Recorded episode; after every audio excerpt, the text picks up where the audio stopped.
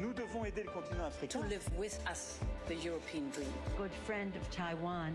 Europe 1, bonjour. Votre revue de presse internationale, nous sommes d'abord en Irlande. Bonjour Laura Taouchanoff. Bonjour à tous. À la une des journaux irlandais ce matin. Eh bien, un classement inquiétant. Le Times annonce que l'Irlande est désormais officiellement le pays européen où l'électricité coûte le plus cher. Les prix ont quasiment doublé depuis le début de la guerre en Ukraine et dépassent largement les moyennes européennes. Des examineurs anglent cette nouvelle plutôt du côté des fournisseurs pour qui c'est une bonne nouvelle. Les entreprises font d'immenses bénéfices depuis le début de la crise et ne sont pour le moment pas taxées dessus comme c'est le cas ailleurs en Europe.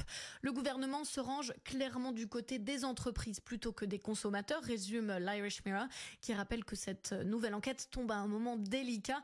Les chèques énergie pour aider les ménages irlandais sont plus faibles que chez leurs voisins européens, alors que le gouvernement se félicitait la semaine dernière d'avoir un excédent de 10 milliards d'euros dans ses finances publiques. Nous sommes maintenant en Belgique avec vous, Laura Van Lerberg. Un visage à la une de la presse belge. Sarah Schlitz, secrétaire d'État à l'égalité des chances, bien connue en Belgique, démissionne. C'est la fin de parcours pour une militante habituée des polémiques, titre le journal Sudinfo.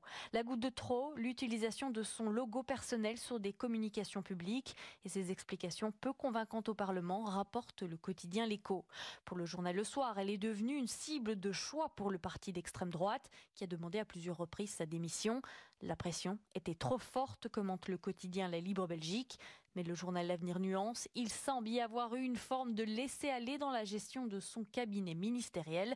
Une nervosité qui ne va cesser de grandir jusqu'aux élections de 2024, conclut le quotidien. Nous sommes enfin au Maroc avec vous, Alexandre Blanc, à la une de la presse marocaine. C'est la crainte d'un retour du Covid-19. Le Maroc s'apprête à connaître une nouvelle vague de coronavirus, titre le média en ligne le 360. Pas de précision sur le calendrier, mais le pays, qui enregistre une augmentation des cas pour la deuxième semaine consécutive, devrait faire face à un rebond, selon le ministère de la Santé. Pas de quoi inquiéter les Marocains, rassure cependant le quotidien L'Opinion, qui précise que cette vague sera moins sévère et moins mortelle, alors que le pays fait le plein de touristes, notamment à Marrakech où les hôtels affichent complets.